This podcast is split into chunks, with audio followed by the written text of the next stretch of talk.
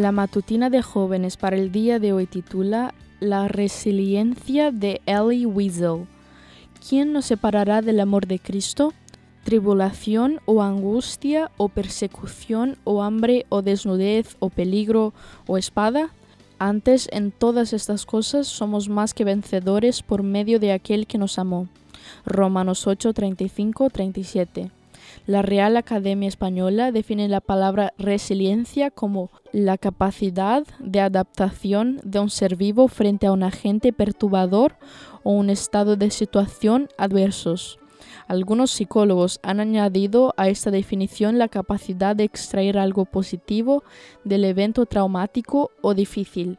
Quizá podríamos considerarla más una herramienta que un valor, pero las personas resilientes viven una vida regida con varios valores y por eso incluyo esta historia en esta sección.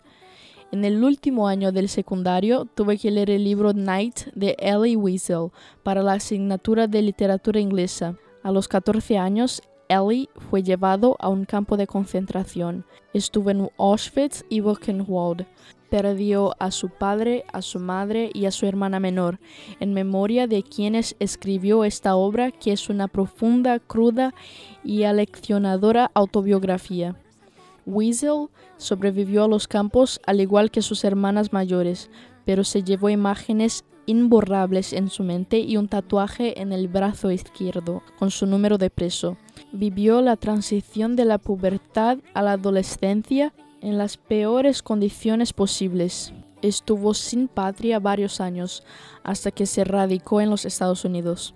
En 1986 ganó el Premio Nobel de la Paz, además de otros innumerables premios y distinciones que le fueron otorgados. Recibió el permiso y la confianza del gobierno de los Estados Unidos para trabajar en la fundación del Museo del Holocausto en Washington, D.C. Fue activista de derechos humanos y participó en muchísimas campañas de concientización y apoyo a causas relacionadas con ese tema. Puedes leer más de su historia y algunos de sus libros. Lamentablemente, él dejó de creer en Dios en aquellos campos de concentración. No sé qué momentos tristes han marcado tu vida, qué imágenes imborrables guardas o qué tatuaje te ha quedado.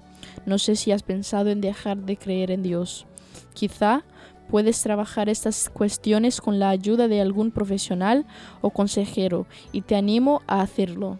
Pero también te recuerdo el versículo de hoy, la hermosa promesa que Pablo, otro gran resiliente, escribió y la que podemos aferrarnos hoy. Esta fue la matutina de jóvenes para el día de hoy desde Bilbao.